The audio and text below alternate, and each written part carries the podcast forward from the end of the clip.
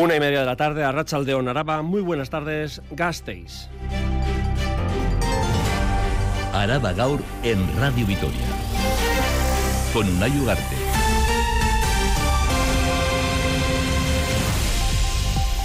La posibilidad de prórroga presupuestaria ondea en la capital. La única posibilidad del gobierno municipal de Gasteiz de sacar adelante las cuentas es alcanzar un acuerdo con el grupo Euskal Herria Bildu.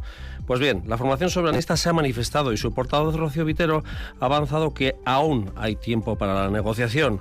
Abiertos a alcanzar un acuerdo de unos encuentros que la alcaldesa Maidre Echevarría dice que se llevan de forma discreta, pero apunta que la prórroga cada vez también es más factible.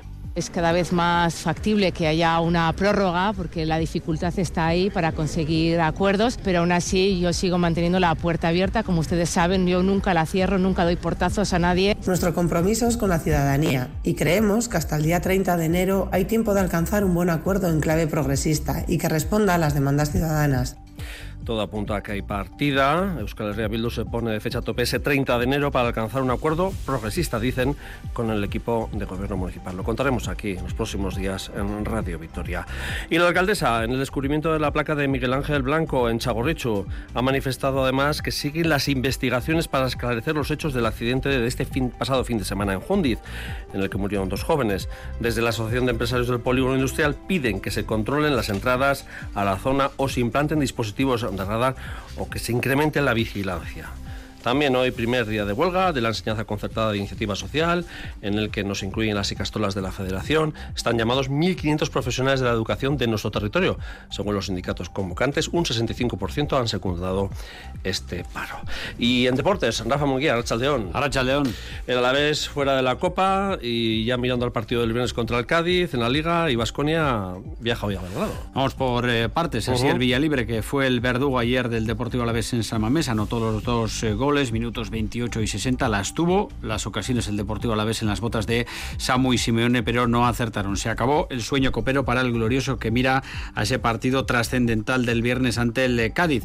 Y Vasconia, como dices, que parte esta tarde hacia Belgrado, la vuelta de Dusko Ivanovic al que fue su equipo a Estrella Roja hasta hace unos meses. Ha pedido hoy el técnico de Vasconia un paso adelante del resto de jugadores porque la lesión de Chris Kiosa es preocupante Deja Vasconia con tan solo un eh, base. Serán algunos de los temas que trataremos una y a partir de las dos y cuarto. Perfecto, que casco, próxima cita informativa con los deportes, dos y cuarto. Que casco, Rafa Munguía. Miércoles 17 de enero de 2024, festividad de San Antón, patrón de los animales domésticos. Esto es Arabagaur en Radio Vitoria, al frente de la realización técnica de audio, nuestro compañero Norberto Rodríguez. Os habla una yugarte un día más. Que casco por elegirnos para estar al día sobre lo que acontece en el territorio y en Gasteiz. Araba Gaur.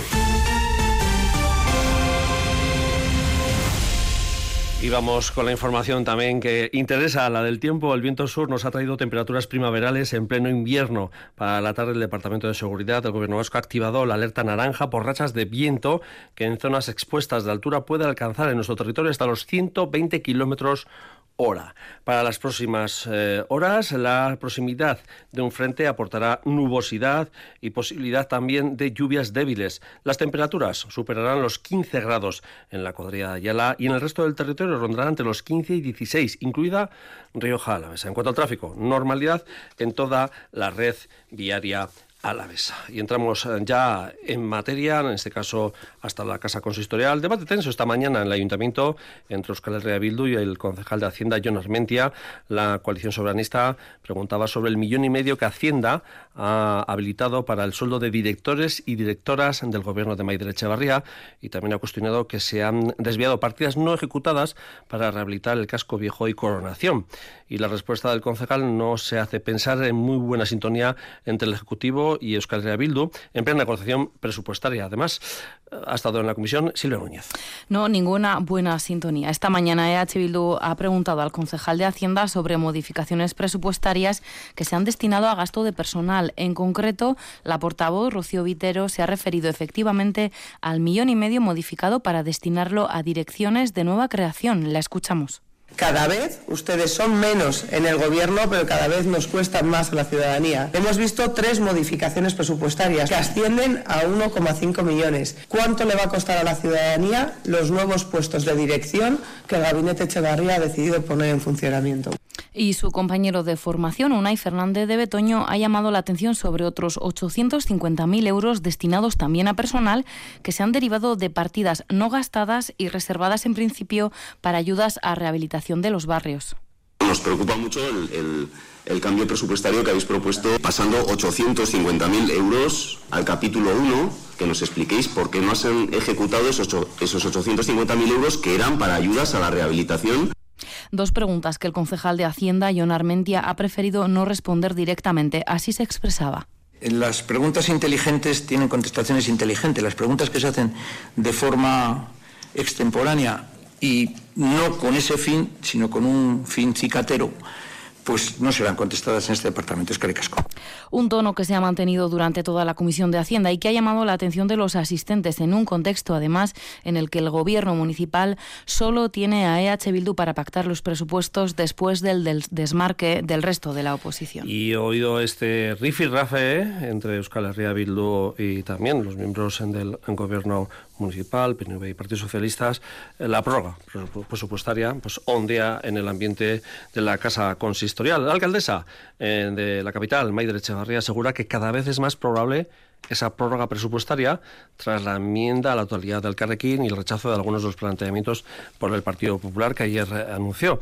Así las cosas, continúan las negociaciones con Euskal Herria Bildu. La formación soberanista presentará enmiendas parciales para la mejora presupuestaria. Maidre Echevarría, alcaldesa de Vitoria-Gasteiz, y Rocío Vitoria, Vitero, portavoz de Euskal Herria Bildu. Es cada vez más factible que haya una prórroga porque la dificultad está ahí para conseguir acuerdos, pero aún así yo sigo manteniendo la puerta abierta. Como ustedes saben, yo nunca la cierro, nunca doy portazos a nadie. Tenemos tiempo y es ahí en el momento en el que hay que decidir si queremos efectivamente políticas estratégicas y aumentar el presupuesto para Vitoria-Gasteiz. Nuestro compromiso es con la ciudadanía y creemos que hasta el día 30 de enero hay tiempo de alcanzar un buen acuerdo en clave progresista y que responda a las demandas ciudadanas. Mañana finaliza el plazo para la presentación de esas enmiendas parciales y a la totalidad. Y de momento, bueno, todo está en el aire. Días después de ese accidente mortal en el polígono de Jundiz, que el sábado de madrugada acabó con las vidas de dos jóvenes en nuestra capital, continúa el debate sobre qué medidas hay que tomar en esa zona. Como saben, la Asociación de Empresas de Jundiz ya pidió el lunes la colocación de badenes disuasorios al gobierno municipal en concreto y, sin embargo, no le convence también a día de hoy esa opción. En ese contexto en el que la Asociación de Empresarios de Jundiz vuelve a pedir hoy medidas urgentes para que este tipo de accidentes no se repitan. Adrián Nicolau. La Asociación de Empresarios de Jundiz insiste en que los badenes siguen siendo la mejor opción para cortar de raíz un problema, el de las carreras ilegales, que existe desde hace 20 años en la zona. Recuerdan, de nuevo, que en su Villavide esta medida supuso el fin de esta práctica. Tomás Pérez Merino, secretario de la asociación. Y en su Villavide para cortar las carreras pusieron los durmientes, los badenes. Sí, han eliminado los resaltos más altos, pero siguen existiendo badenes. O sea que allí no se pueden hacer carreras y frente a las reticencias del gobierno municipal a poner badenes, proponen otras alternativas. Dijimos de colocar unas cámaras en, esas tres rotondas de entrada. ¿no? Nos dijeron que no se podía vigilar con cámaras la vía pública y entonces les dijimos que colocaron unas entradas de control de tráfico y no se puso. ¿Qué otra solución se puede poner? Un radar en esta recta, como hay en muchos sitios de la ciudad, y se activan los fines de semana, los viernes y los sábados. ¿no? Recuerdan al Ayuntamiento de Gasteiz que se trata de una vía pública, por lo que son ellos los que tienen que buscar una solución para que no se vuelva a repetir una tragedia como la del pasado sábado. Las investigaciones del accidente de Jundiz continúan. La alcaldesa Maidre Echevarría ha asegurado que van a reforzar la presencia de la policía local en este polígono industrial. Hace llamamiento a los jóvenes que acuden a estos eventos para que sean conscientes del peligro que corren. Oímos a Maidre Echevarría. Y estamos recibiendo testimonios de personas que hayan estado o que puedan tener información Esa es una de las fuentes de información. Otra, como les dije el otro día, también son las cámaras que se están, que se están revisando. A mí lo que me gustaría es pedir sentido común a la hora de toda esta gente joven que está dirigiéndose a, a diferentes lugares, en este caso fue a Jundiz, bueno, pues que es que están jugando con fuego aquellas personas que, que están o siendo espectadoras o siendo partícipes, pero por supuesto vamos a reforzar la presencia de policía local. Y el Grupo Municipal del Carrequín Gasteiz ha pedido al Gobierno de Echevarría que active ya el plan de movilidad a los polígonos industriales con el objetivo de reducir los desplazamientos en coche y ofrecer a los trabajadores una alternativa más sostenible.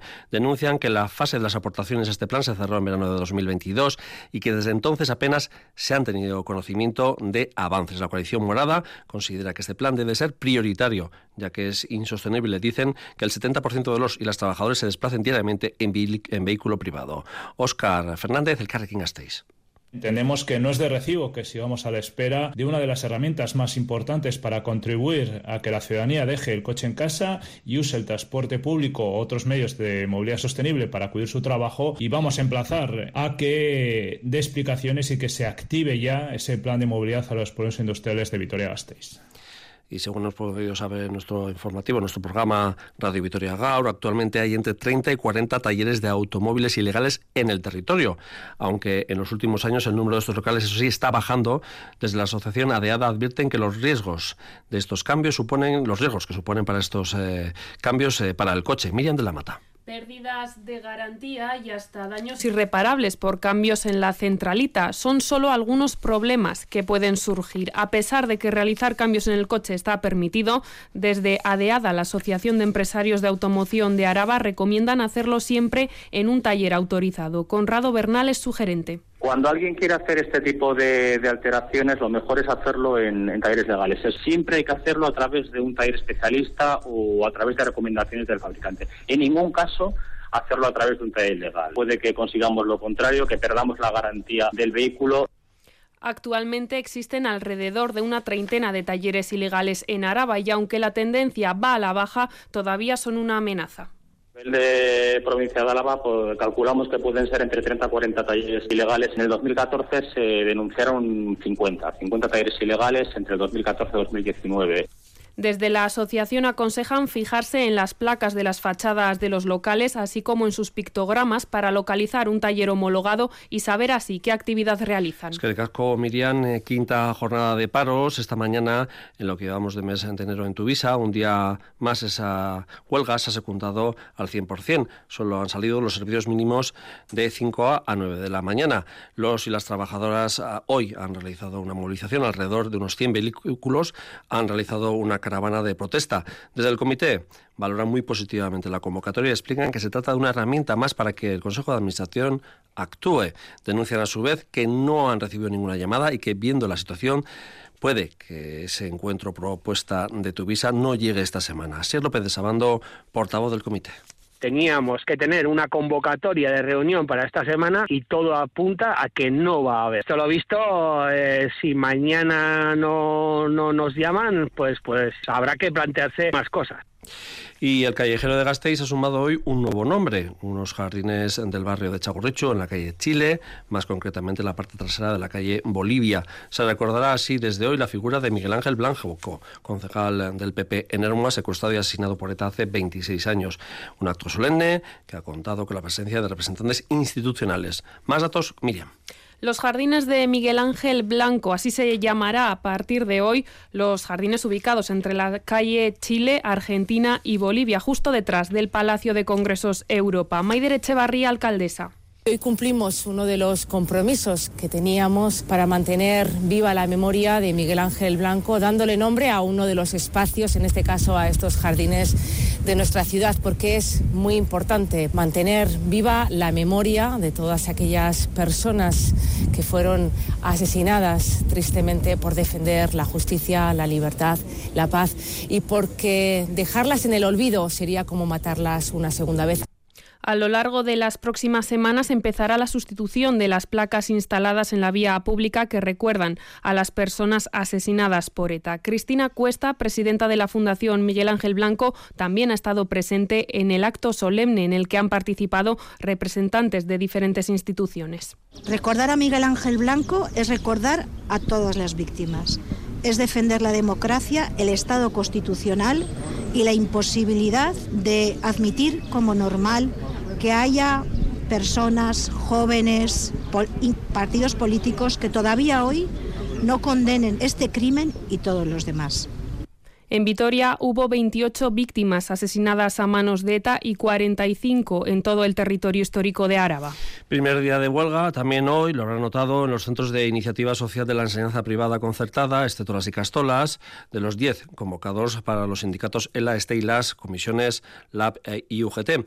Denuncian que su convenio caducó en diciembre de 2021 y que la, y la poca, también denuncia la poca voluntad de negociación de la patronal que les ha obligado a recurrir a la huelga. Por su parte, Cristago Escola ha solicitado a los sindicatos que cesen las huelgas, sobre todo para no perjudicar al alumnado. Adrián Nicolau.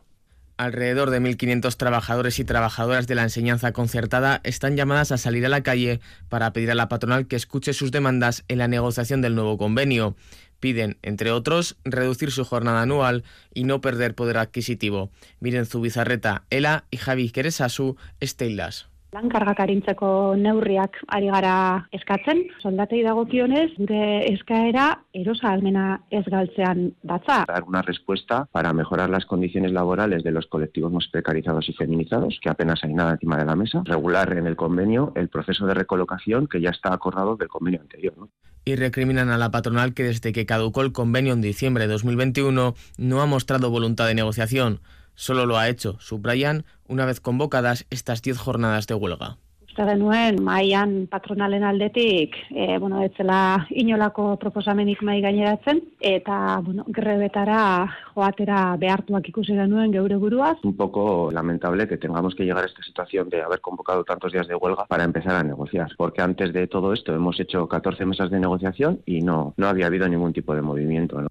Los sindicatos han cifrado el seguimiento de esta primera jornada de huelga en un 65%. Y en este ámbito de lo laboral, eh, sobre la huelga de dos semanas convocada por los y las trabajadores subcontratados de las ambulancias de Ozaquiretza, la Asociación Empresarial de Ambulancias del País Vasco ha denunciado hoy siete nuevos sabotajes a ambulancias en las instalaciones de la cooperativa La Pau en, la zona del polígono industrial de Gamarra. Afirman que desde que comenzó esta nueva huelga, el 8 de enero, en total se han saboteado ocho ambulancias en el territorio, en Araba. La asociación pide a los sindicatos que condenen todos los sabotajes. Son las 13 y 47 minutos de la tarde.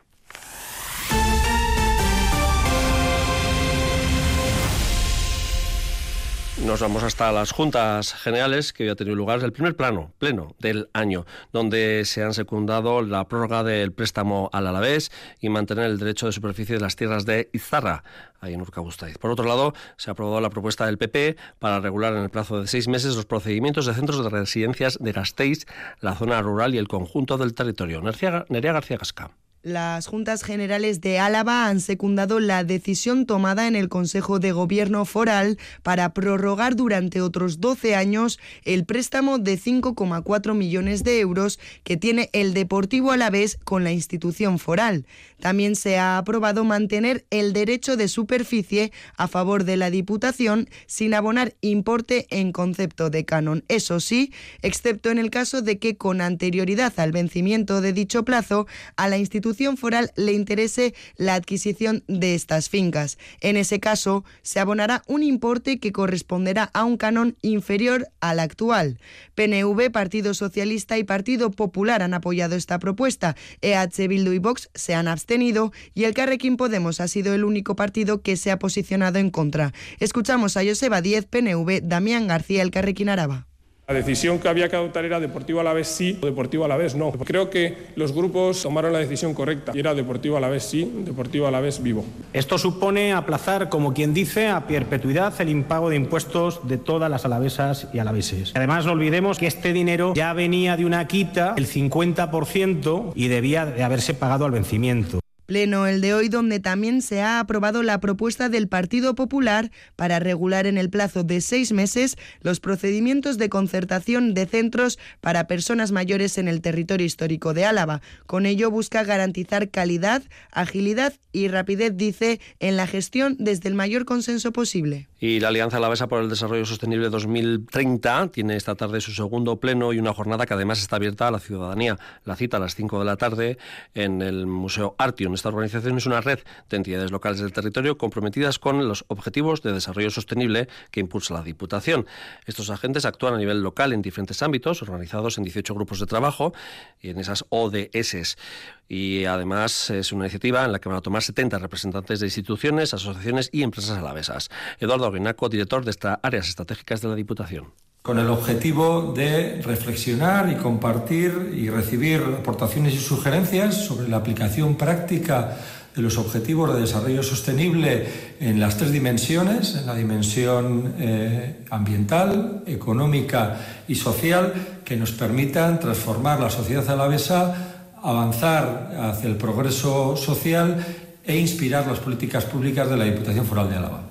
Y nos vamos al territorio, la localidad, el municipio de Zambrana confía en que se concentre, eh, que se concentre y se empiece a funcionar cuanto antes el proyecto de destilería ecológica que una empresa privada va a poner en marcha en, este término municipal y que va a generar unos 60 puestos de trabajo. Entrevistada en Radio Vitoria, su alcaldesa Trinidad Zarza ha asegurado que el ayuntamiento colaborará en todo lo posible. Javier Moncada.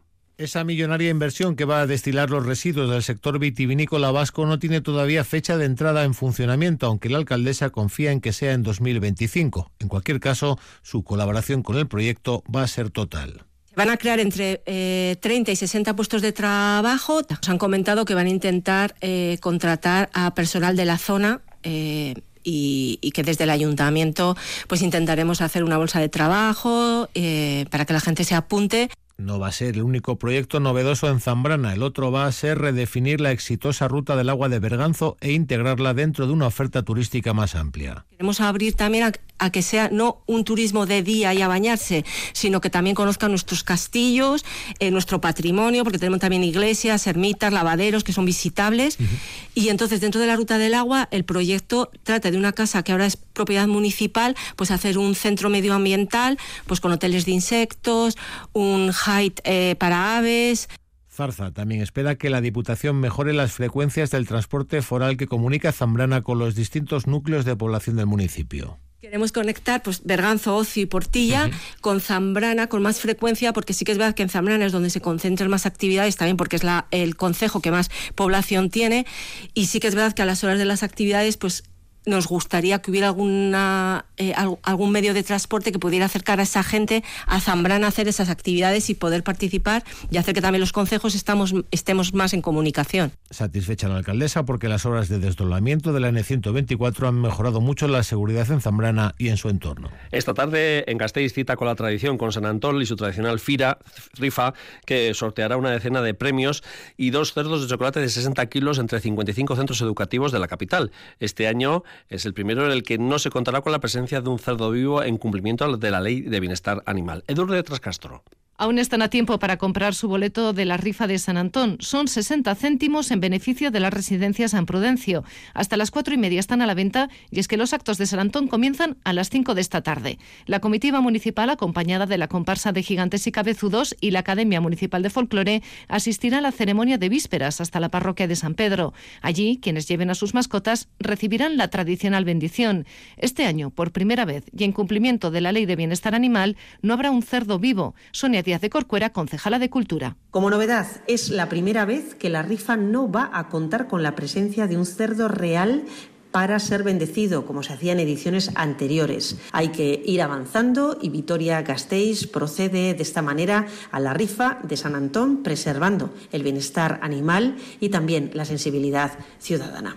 En la Plaza Nueva estará el Gargantúa y varios hinchables y a las seis menos cuartos se repartirá chocolate caliente a los asistentes. A las seis comenzará la rifa con una decena de premios. Después, la rifa chiqui, en la que participan 55 colegios de Gasteiz y optan a dos cerdos de chocolate de 60 kilos de cacao que ha realizado la pastelería Nalda. Tradición desde 1994. Más allá se remonta la rifa popular de San Antón que data de 1781. La jornada se cerrará con un toro de fuego a partir de las 7 menos cuarto. Araba Gau. Cultura. Arrachaldeón, Charido Kelis. Arrachaldeón. En abril, la vanguardia europea de la danza vuelve a Gasteiz de la mano de Danzálava. Este festival atrae artistas de toda Europa porque aquí encuentran propuestas escénicas no habituales fuera de las grandes capitales europeas. Será la octava edición de este encuentro impulsado por la compañía gasistarra Al Traste de Danza. Danzálava es una oportunidad única para que profesionales de la danza y el movimiento conozcan las nuevas tendencias en esta disciplina. Y también lo es para el público, porque esos grandes maestros que acuden a impartir un curso luego ofrecen un espectáculo abierto a la ciudadanía. Este año destaca la participación por primera vez en Danzálava de Benoit Lassambre y Tino Segal. Suriñi Benavente es codirectora del festival. Benoit Lassambre ya es, digamos, un artista de los más míticos de la escena europea de la improvisación y de la danza contemporánea, de los nuevos lenguajes de movimiento, ¿no? Y que viven en, Canadá. Entonces, tenerlo aquí este año es, es como un regalo. Y luego Tino Segal es un artista visual también muy reconocido en Europa y en el mundo. Y bueno, digamos lo que lo que hace es muy peculiar, hay que conocerlo, hay que acercarse porque a él ni siquiera a él mismo le gusta hablar mucho de su obra, sino que dice que hay que verlo. Además de la Sambre Segal, destacan en el cartel el suizo Thomas Howard, la portuguesa Vera Mantero, la alemana Sigal Suk y Mónica Valenciano, Premio Nacional de Danza. Se han programado 13 actividades de abril a noviembre, talleres, performance, laboratorios y encuentros que se desarrollarán principalmente en el Artium. Danzala, como decías, es un festival organizado por Altraste de Catanza, compañía que este año celebra, conmemora su décimo aniversario y para festejar esta efeméride ha preparado dos nuevos montajes. Sí, sí, el 22 de marzo estrenan Lutinier en el Félix Petite, una pieza con cinco artistas europeos y americanos en escena artesanos del movimiento, la luz, la música y la palabra, que se interrogan sobre el tiempo, las segundas oportunidades y el miedo al olvido. No es muy común hoy en día ya ver obras en las que están cinco personas en escena, ¿no? Y hemos podido tener la suerte de, hacerlo con artistas que vienen desde Alemania, Francia, Colombia y nosotras, ¿no? La idea en este proyecto es que nosotras somos artesanas, que construimos la obra desde dentro, eh, vamos a trabajar en la iluminación, en el movimiento, en el vestuario, en la música, en la voz, con la palabra. Y en junio estrenan en Caldearte Bolero, un solo de danza con la música de Ravel protagonizado por Suriñe Benavente. En 2024 Suriñe cumple 30 años y ha sentido la necesidad de volver al cuerpo y a los orígenes, al porqué de su profesión, a trabajar desde la raíz, sin aditivos, sin adornos, única y exclusivamente el cuerpo en relación y lucha directa con lo sonoro, en este caso la música de Ravel. Es un solo, pues que yo tuve el deseo también de, hacerlo con esto del décimo aniversario, mi 30 cumpleaños, que a veces da un poquito de vértigo, ¿no? El 30 ya. Y sentí el deseo de hacer un solo, que es el bolero, el bolero de Ravel. Me, apetecía enfrentarme a, ella, a esa música, a un tú a tú, ¿no? yo lo llamo un toreo, es un toreo este solo, ¿no? Al traste celebra 10 años en la danza y Ayala Danza Taldea de Amorrio 40. Para conmemorar este aniversario, el grupo de danzas de Ayala ha organizado una exposición de la Casona de Amorrio. Una muestra que retrata la historia de este grupo que hoy cuenta con 150 dancharis a través de una treintena de instantáneas, trajes, accesorios. Y Chaso Bellido, la barrieta, es la presidenta de Ayala Dancha Taldea. Se exponen trajes, materiales, fotografías históricas, trajes al final sacados de, de nuestro grupo trajes que utilizamos nosotros para bailar, eh, trajes tradicionales también o trajes hechos a manos eh, históricos que nos han dejado otras, otras asociaciones, material también que nosotros utilizamos, material musical también, fotografías históricas, esta exposición permanecerá abierta hasta el 31 de este mes. Su horario es de martes a viernes de 10 a 1 y de 5 a 7 y los fines de semana y festivos de 10 a 2. Y más danza porque el Conservatorio Municipal de Esta Arte Escénica, José Ruñela, es el único del Estado que ofrece de forma gratuita a su alumnado los servicios de fisioterapeuta, fisioterapeuta, fisioterapeuta fisioterapia, perdón, fisicología y alimentación, un modelo que sí está implantado en Europa, donde ofrecen recursos vinculados al bienestar social más allá de las clases. La implantación de estos servicios ha surgido de la demanda del alumnado y sus familias y de acuerdo a esas necesidades se han ofertado estos recursos. Ainhoa Arenaza es la directora del Conservatorio Municipal de Danza José Uruñuela. El Uruñuela no se ha fijado en Europa para traer un modelo europeo. Lo que hemos hecho ha sido muy sencillo, escuchar a las familias y escuchar al alumnado. Y gracias al equipo docente, pues detectar unas áreas que requerían una especial atención. Servicios que se prestan desde hace años.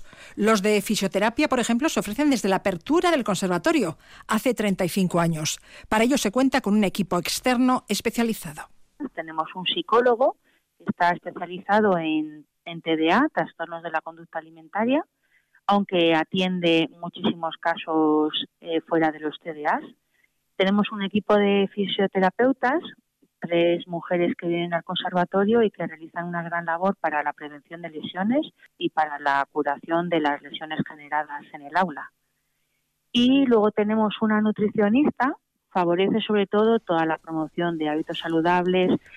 Un apunte cultural para hoy. A las 7 en la Casa de Cultura de Ignacio Aldecoa, Mariano Sigman, doctor en neurociencia de la Universidad Rockefeller de Nueva York, presenta Artificial, un libro que ha escrito junto a Santiago Bilinkis. Y también a las 7 en el Centro Cívico Zabalgana, Alfonso Aramburu nos invita a sentir y disfrutar de la música de los Beatles. Y antes de terminar, un apunte de la crónica social gasteiztarra. Ha muerto Manuel Ortiz, conocido perfumero de la calle Olaguebel.